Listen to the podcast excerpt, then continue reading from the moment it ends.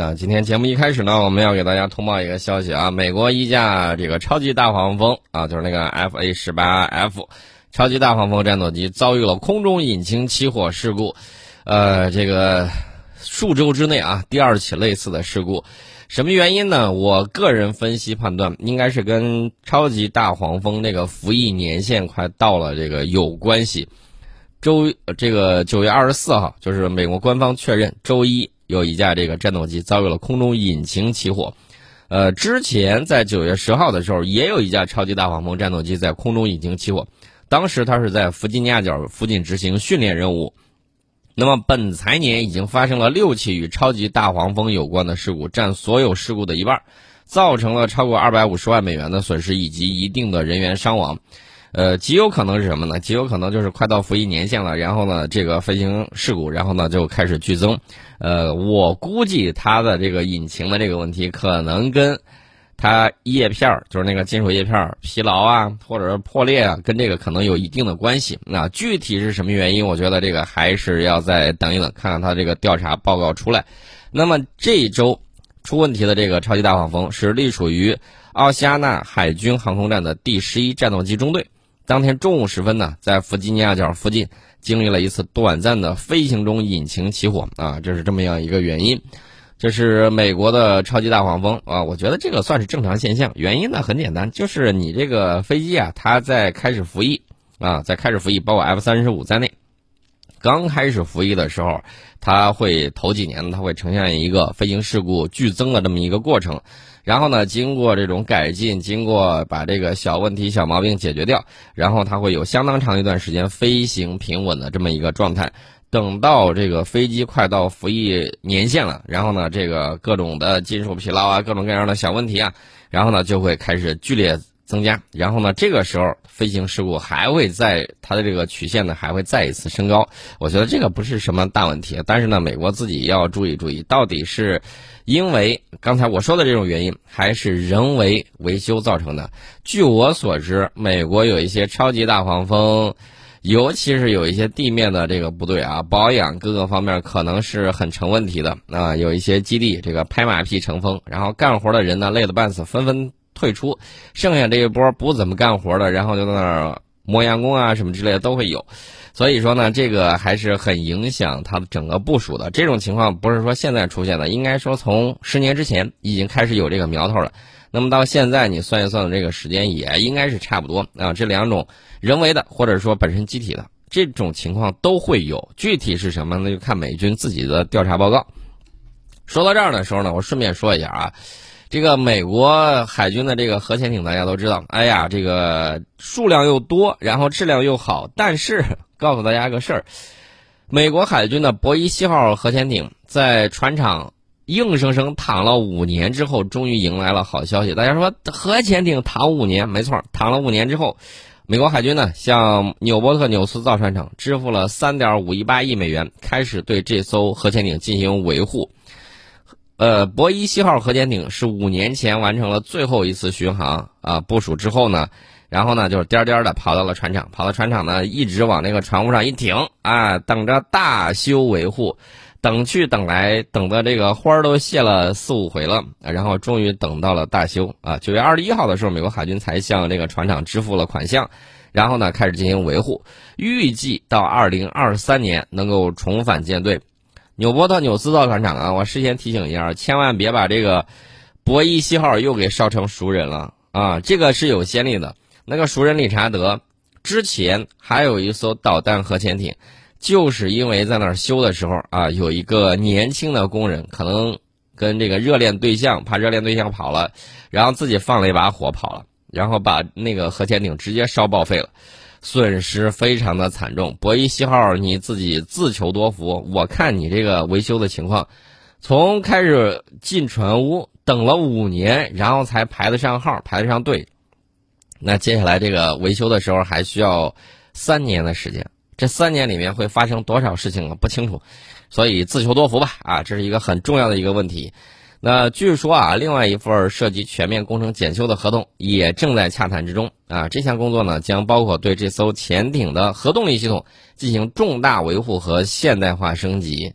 呃，美国战略与预算评估中心这个记者呢，就找到了一个退休官员，叫布莱恩·克拉克。他说，这其中最大的问题是啥呢？就是这个攻击型核潜艇在维护方面被排在了最后，有很多航空母舰以及战略导弹核潜艇的维护工作被积压，导致攻击型核潜艇的这个维护呢也被拖延。原因呢，我要给大家讲一下。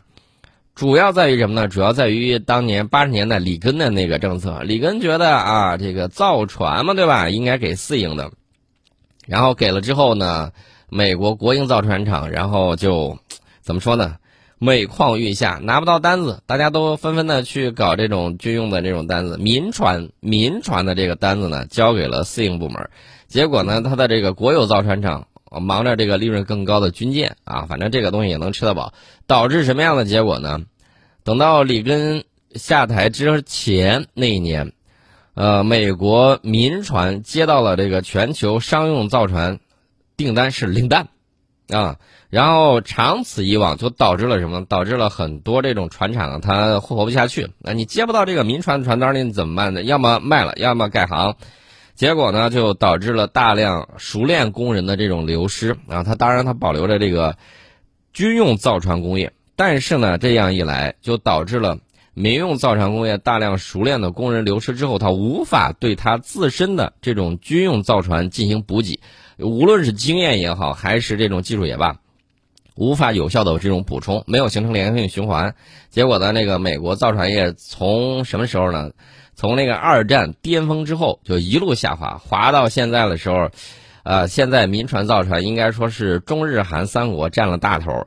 那美国这个造船呢，它还导致了另外一个问题啊，什么问题呢？因为竞争者变少了之后，它就是你爱造不造，反正我就这么几个船厂啊，你只要排队，那慢慢来。一个是拖延工期，另外一个是什么呢？另外一个就是造价高昂。我之前曾经给大家讲过，说美国造一艘阿里伯克足够那个钱，足够咱们造三艘零五啊，所以说呢，这个价格还是相当相当的贵的。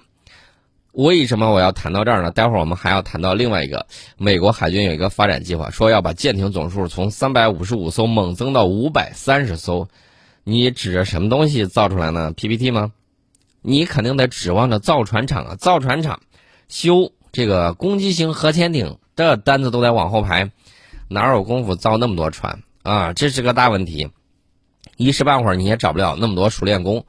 大家别不信这个问题啊！美国海洋、美国海军海洋系统司令部在发给弗吉尼亚号潜艇船员的这个一份声明里面就说，将潜艇维护拖延的原因归结为工作人员在进行潜艇维护方面缺乏经验，这与建造新潜艇的工作有很大不同。这是一份与造新艇完全不同的工作，然后呢，这个美国海军海洋系统司令部还说啊，因此需要一些时间来建立专门用于舰艇维护的劳动力和能力，而不是把从事建造新舰艇的呃新舰艇工作的人简单的放到维修修理的这个岗位上去。那在这个适应的过程之中呢，会有一些烦恼。这个烦恼呢，大家也看到了。从进屋到维修出来啊，维修出来预计是二零二三年，八年时间，八年时间，它没有生锈吗？不知道平时怎么保养的。那至于说到它舰艇总数要从三百五十五艘猛增到五百三十艘，计划是二零三零年啊，二零三零年，这个美国海军舰艇现有的这个规模应当增长至少百分之三十五。那至于说是谁去造这个东西，我目前没有看到有这样的力量啊！而且呢，这样穷兵黩武的这个结果会是什么啊？另一场星球大战计划吗？不清楚啊！反正你造，我们造一艘，呃，或者说你造一艘，我们就能造三艘，就这个价格；或者我们造一艘，你怎么也得造三艘。那这种一对比的话，你会觉得怎么样？你有多少钱投到军工复合体里面？当然，军工复合体的大佬非常的开心呐，你使劲投钱啊，我这个钱源源不断挣不完。但问题是，他经不起一场失败，只要一次一败，霸权就衰落了，这是一个很关键的一个问题。呃，他周围有很多小弟在等着啊，看你到底什么时候不行啊。这种也有很多啊，呃，大家千万别不信，我给大家举个例子，日本经济新闻二十六号有一个报道，呃，就是昨天说，日本前首相安倍晋三日前透露。他二零一六年十一月访问美国的时候，曾经与当时尚未就任美国总统的特朗普谈及到，呃，大国军事崛起的背景之下，日美同盟的重要性。他说，这个特朗普执政之后的表现，表明他的话是有效果的。什么意思呢？就是一帮子二流强国，然后呢，这个就忽悠着老大，你特别厉害，你不去跟那个谁 PK 的话，你的霸权地位会有问题的。然后他们等着什么呢？等着你倒了之后一蜂窝上去。啊，这是他们的这种想法，所以说呢，这个希望这个美国呢有足够的政治智慧，认真的去考虑一下。大家还记得安倍首相、安倍前首相前一段时间，就前几年吧，特朗普总统去日本的时候，他在那个去打个高尔夫球嘛，在那个沙坑里面啊，正在往上爬的时候，然后突然一个跟头摔倒，倒仰着摔回去，人家又小步赶前。赶紧往前跑，然后呢，那个，呃，姿势啊，各种方面，这个美国是看在眼里。当然，特朗普总统有没有这个洋洋得意，这个我不清楚。但是人家这块儿能屈能伸呐，这个确确实实一个政治家的好材料。这个就是一个大问题了啊！到底他们想了什么办法？其实我告诉大家，你可以看很多美国政客啊，美国政要写的一些书。他们有时候还是非常担心的，比如说波尔金斯基啊，比如说这个基辛格，比如说尼克松，都曾经这个强调过对日本的这个控制不能放松。他们担心这个日本哪一天反咬一口，这种情况他也是有的。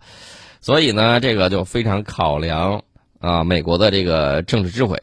至于说你造那么多船有没有用，我个人认为可能用处不是特别大吧。这个买那么多东西。然后呢，又不去打仗，然后你造那么多东西，他又不去拉运输，那你说你造那么多干什么？这是个大问题。